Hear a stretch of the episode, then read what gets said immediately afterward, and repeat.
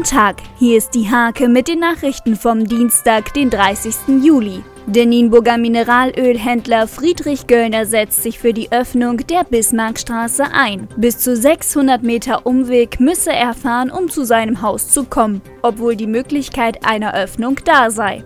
Markus Sieling aus Eule ist beim Conquest auf Mythodea in Brokelow als Viertelmanager für die Organisation zuständig. Er teilt Spielern ihre Zeltplätze zu. Ab Mittwoch schlüpft er zudem in die Rolle eines Magiers.